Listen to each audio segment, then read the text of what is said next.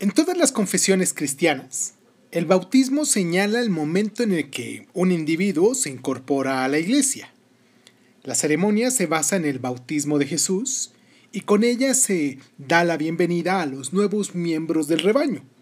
Pero los baptistas rechazan la práctica tradicional cristiana de realizar este rito en la infancia. Suelen celebrar el bautismo sumergiéndose completamente en el agua y consideran que solo puede celebrarse cuando el individuo está suficientemente maduro para comprometerse a seguir en su vida el ejemplo de Cristo de un modo perfectamente adulto. Esto es Crónicas Lunares, yo soy Irving Sun y así como escucharon muy bien, hoy hablaremos del baptismo. Comenzamos.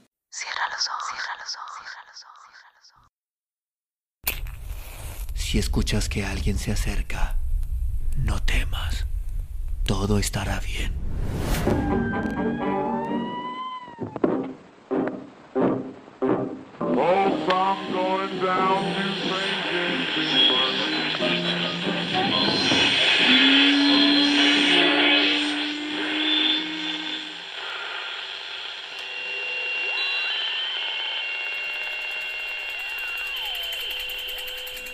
Estás escuchando, Crónica, Crónica, el lugar, el lugar donde, donde entra por tus oídos. Bienvenido. Existen 110 millones de baptistas en todo el mundo, repartidos en distintas iglesias autónomas. Lo que los une es su particular concepción del bautismo. En otros aspectos de la doctrina existen diferencias entre ellos y en muchos casos incluso los separan abismos. Por ejemplo, en el año 2004, los 16 millones de la, de la Convención de Baptistas del Sur de Estados Unidos abandonaron el paraguas que cobija a todos los baptistas, la Alianza Mundial de Baptistas, porque les parecía demasiado liberal. Los orígenes de los baptistas se remontan a la época de la Reforma, cuando los disidentes adoptaron las consignas de Singrio, Lutero y Calvino y las extremaron arguyendo que, puesto que no hay ningún pasaje en los evangelios donde Jesús bautice a los niños, tampoco ellos lo harán. Los líderes de la reforma original se opusieron a esta decisión, pero los baptistas mantuvieron su postura y fueron desarrollando un profundo rechazo hacia la jerarquía y hacia los esfuerzos dirigidos a imponerles la conformidad con la doctrina. Vamos a hacer nuestra primera pausa aquí de nuestro programa para recordarles nuestras plataformas donde nos pueden escuchar, porque estamos en, en Anchor, estamos en Breaker Audio, en Google Podcast, en, Apple Podcast, en Overcast, en Radio Republic, en Spotify, en TuneIn, en SoundCloud. Y sobre todo me gustaría mucho que nos siguieran en, bueno, que se suscribieran a nuestro canal de YouTube, así como Crónicas Lunares de Zoom, y que pues nos dejaran sus mensajes ahí de los programas que a ustedes les gustaría que, bueno, de temas que, que realmente les gustaría que habláramos aquí, porque el programa como sea, pues es el espacio que tenemos para hacer este, los distintos temas. Y pues he recibido también muchos comentarios en relación a que, oye, Irving, oye, Sun, escribe, bueno, escribe un guion sobre esto, háblanos sobre tal tema. Y pues he estado tratando de hacer una listita de cosas, de temas, de distintos temas que son los que me han propuesto de distintos libros también, porque me han propuesto algunos libros en particular para que los comentemos aquí. Y pues a mí me gustaría que tú que, que estás entrando, que estás llegando, pues nos dejaras tu mensajito, ya sea en Facebook, en Instagram o en YouTube, que es donde pudiesen ver las plataformas donde hay forma de poderse comunicar con uno, o que nos dejes un correo a la siguiente dirección cronicalunares.sun.hotmail.com y pues yo con todo gusto, con todo amor, voy a contestar todos y cada uno de esos mensajes. Vamos a hacer la pausa que les decía, nuestra primera pausa, y continuamos con nuestro programa.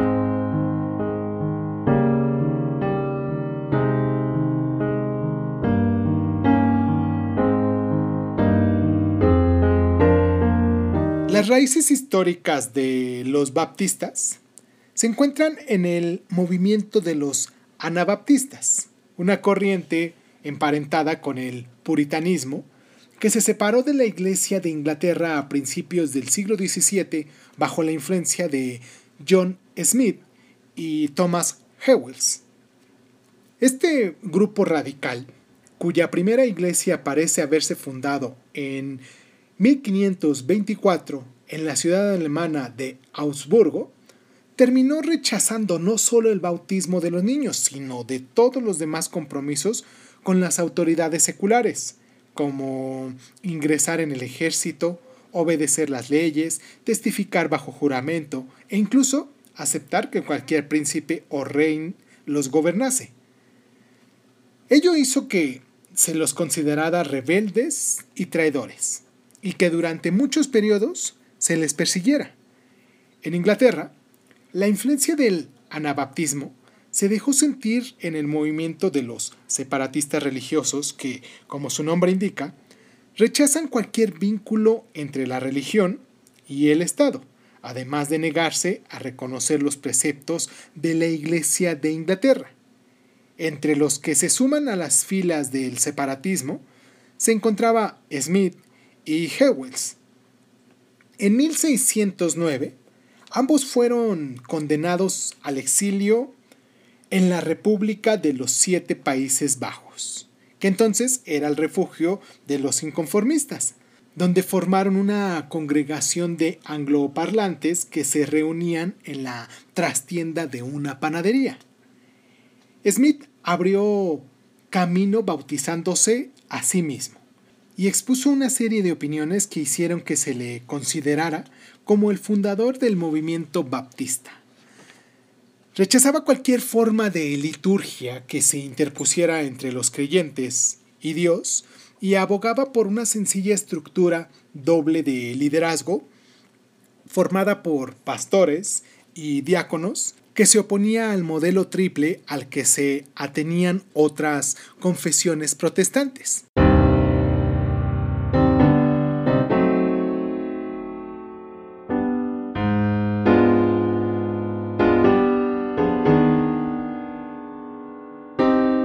En 1612, los baptistas volvieron a Inglaterra y fundaron su primera congregación en Spitalfields, al este de Londres. Helwins publicó un libro dedicado al rey Jaime I, donde explicaba que el monarca no tiene derecho a gobernar las conciencias de los individuos, pues la religión de los hombres es un asunto entre Dios y ellos mismos, lo cual le valió la cárcel.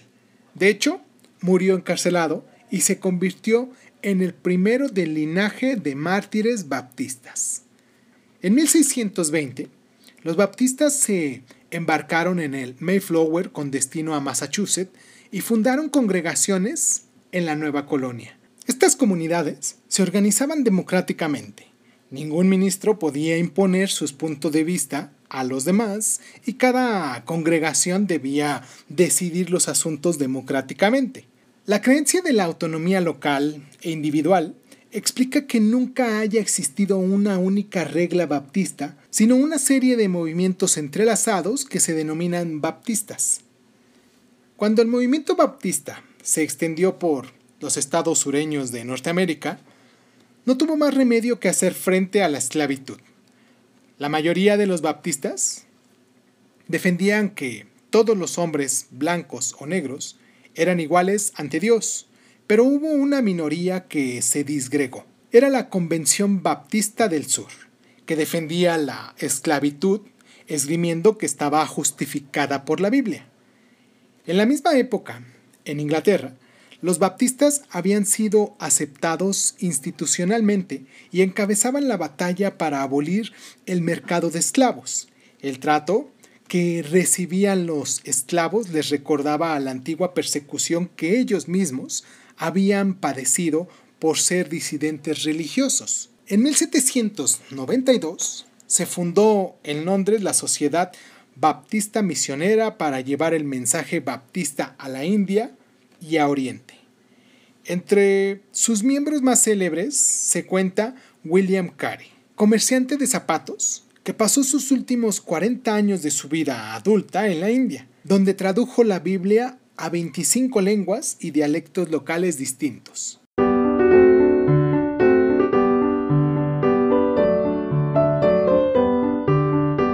Actualmente, lo que sigue uniendo a los baptistas es el énfasis en lo que llaman el bautizo de los creyentes, para diferenciarlo de la práctica del bautismo infantil. De hecho, en muchas iglesias baptistas no está permitida la entrada de niños y en la mayoría de ellas solo pueden ser miembros plenos cuando alcanzan la adolescencia.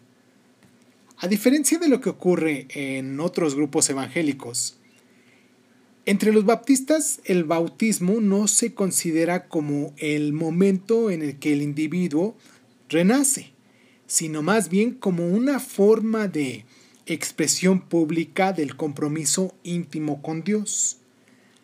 Así la inmersión en el agua tiene un triple significado simbólico.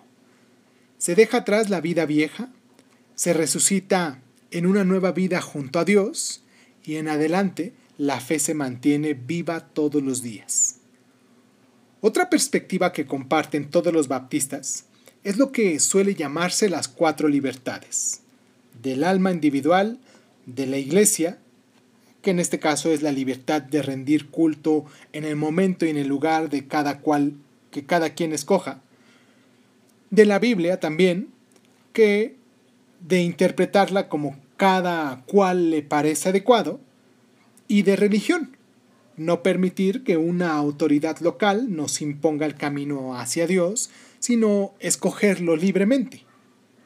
No obstante, estos puntos de convergencia se dividen en modos distintos en las diversas congregaciones baptistas.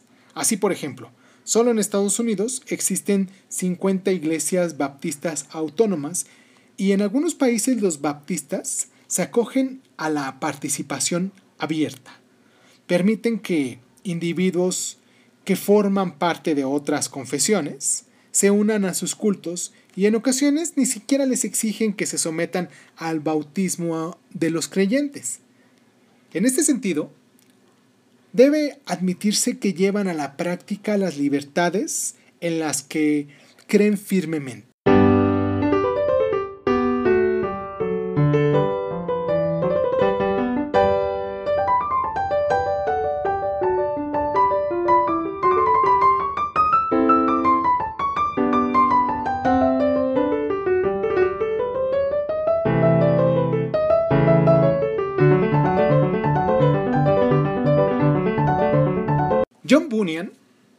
Comenzó siendo un comerciante que recorría penosamente todas las ciudades y pueblos de Inglaterra vendiendo utensilios para el hogar.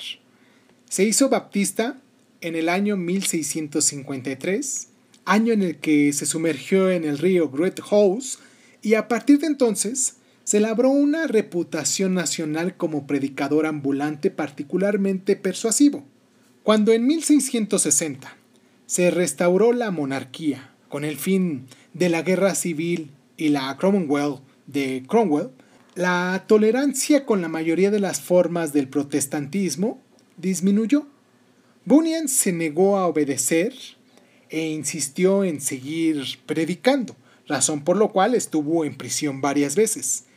En uno de sus encarcelamientos, en el año de 1676, escribió el primer borrador de El progreso del peregrino, donde describe con lenguaje llano las dudas, las tentaciones y las tribulaciones de la vida cotidiana. La obra está planteada como un viaje espiritual entre la ciudad de la destrucción y la ciudad celestial. Hasta mitad del siglo XIX fue el libro más leído en inglés, claro, después de la Biblia.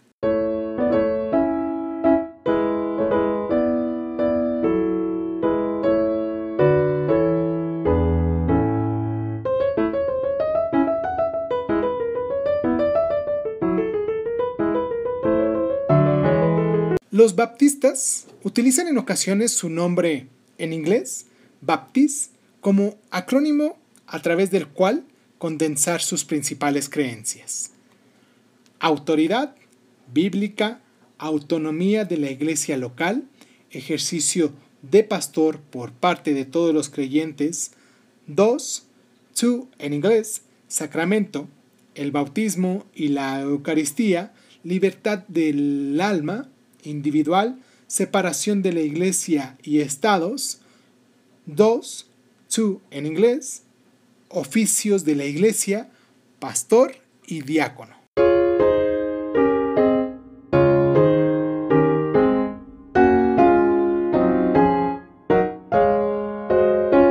En síntesis, en el bautismo, solo los adultos pueden comprometerse con Cristo.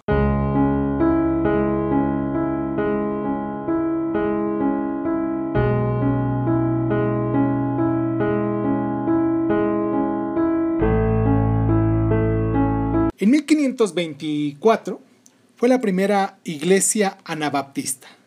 En 1609 fue el exilio de John Smith. En 1634, la primera congregación baptista en Estados Unidos. En 1676, Bunyan empieza a escribir El progreso del peregrino.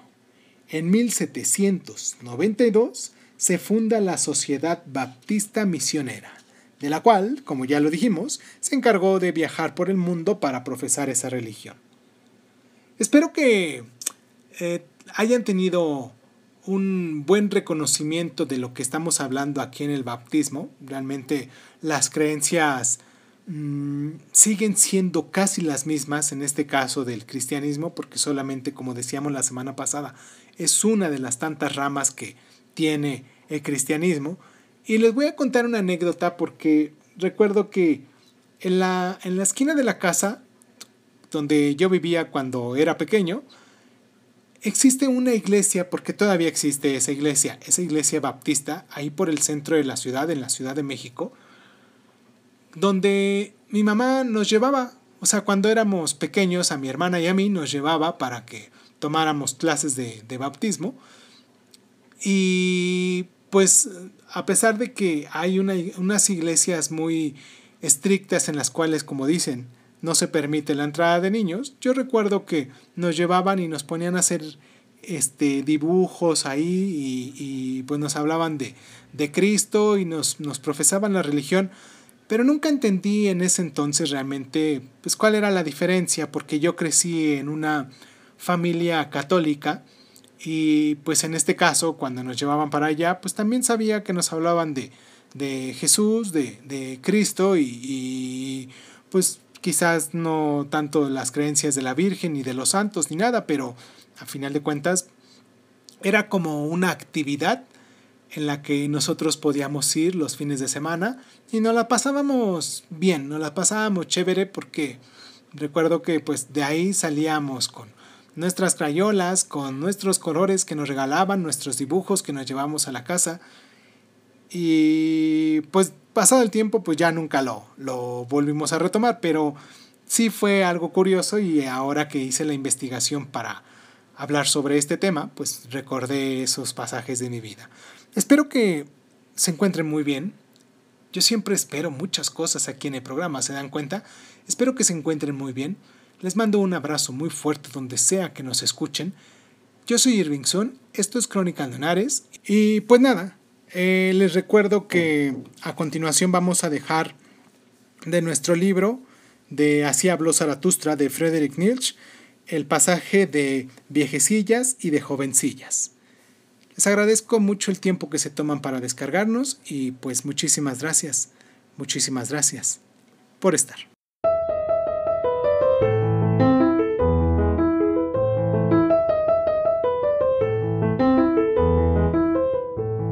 De viejecillas y de jovencillas. Frederick Nietzsche. ¿Por qué te deslizas a escondidas y de manera esquiva en el crepúsculo, Zaratustra? ¿Qué es lo que escondes con tanto cuidado bajo tu manto? ¿Es un tesoro que te han regalado? ¿O un niño que has dado a la luz? ¿O es que tú mismo sigues ahora los caminos de los ladrones? Tu amigo de los malvados? En verdad, hermano mío, dijo Zaratustra, es un tesoro que me han regalado. Es una pequeña verdad que lo llevo conmigo, pero es revoltosa como un niño pequeño, y si no le tapo la boca, grita a voz en cuello. Cuando hoy recorría solo mi camino, a la hora en el que el sol se pone, me encontré con una viejecilla, la cual habló así a mi alma. Muchas cosas nos han dicho Zaratustra, también a nosotras las mujeres, pero nunca nos han hablado sobre la mujer. Y yo le repliqué, sobre la mujer se debe hablar tan solo a varones. Háblame también a mí acerca de la mujer, dijo ella. Soy bastante vieja para volver a olvidarlo enseguida. Y yo accedí al ruego de la viejecilla y le hablé así. Todo en una mujer es un enigma y todo en una mujer tiene una única solución. Se llama embarazo. El varón es para la mujer un medio, la finalidad es siempre el hijo. Pero ¿qué es la mujer para el varón? Dos cosas quiere el varón auténtico, peligro y juego. Por ello quiere él a la mujer, que es el más peligroso de los juguetes. El varón debe de ser educado para la guerra y la mujer para la recreación del guerrero. Todo lo demás es tontería, los frutos demasiado dulces. Al guerrero no le gustan, por ello le gusta la mujer. Amarga es incluso la más dulce de las mujeres. La mujer entiende a los niños mejor que el varón, pero éste es más niño que aquella. En el varón auténtico se esconde un niño. Este quiere jugar. Adelante, mujeres, cubrid al niño en el varón, sea un juguete la mujer, puro y delicado, semejante a la piedra preciosa, iluminado por las virtudes de un mundo que todavía no existe. Resplandezca en vuestro amor el rayo de una estrella. Diga vuestra voluntad. Ojalá diese yo luz a un superhombre. Vaya valentía en vuestro amor. Con vuestro amor debéis lanzarlos contra aquella que os infunde miedo que vuestro honor esté en vuestro amor. Por lo demás, poco entiende el honor a la mujer, pero sea vuestro honor amar siempre más de lo que sois amada y no ser nunca las segundas. Tema el varón a la mujer cuando está ama. Entonces realiza ella todos los sacrificios y todo lo demás lo considera carente de valor. Tema el varón a la mujer cuando ésta odia, pues en el fondo del alma el varón es tan solo malvado, pero la mujer es ahí mala. ¿A quién odia más la mujer? Así le dijo el hierro al imán. A ti es lo que más odio, porque atraes, pero no eres bastante fuerte para retener. La felicidad del varón se llama yo quiero. La felicidad de la mujer se llama él quiere. Mira, justo ahora se ha vuelto perfecto el mundo. Así piensa toda mujer cuando obedece desde la plenitud del amor. Y la mujer tiene que obedecer si tiene que encontrar una profundidad para una superficie. Superficie es el ánimo de la mujer, una móvil piel tempestuosa sobre aguas poco profundas. Pero el ánimo del varón es profundo su corriente ruge en las cavernas subterráneas. La mujer presiente su fuerza, mas no la comprende. Entonces me replicó la viejecilla. Muchas gentilezas acaba de decir Zaratustra, y sobre todo para quienes son bastante jóvenes para ellas. Es extraño, Zaratustra, conoce poco a las mujeres, y sin embargo, tiene razón sobre ellas. ¿Ocurre esto acaso porque para la mujer nada es imposible? Y ahora toma, en agradecimiento, una pequeña verdad. Yo soy bastante vieja para ella. Envuélvela bien y tápale la boca. De lo contrario, grita a voz en cuello esa pequeña verdad. Dame, mujer, tu pequeña verdad, dije yo, y así habló la viejecilla. Vas con mujeres, no olvides el látigo. Así habló Zaratustra.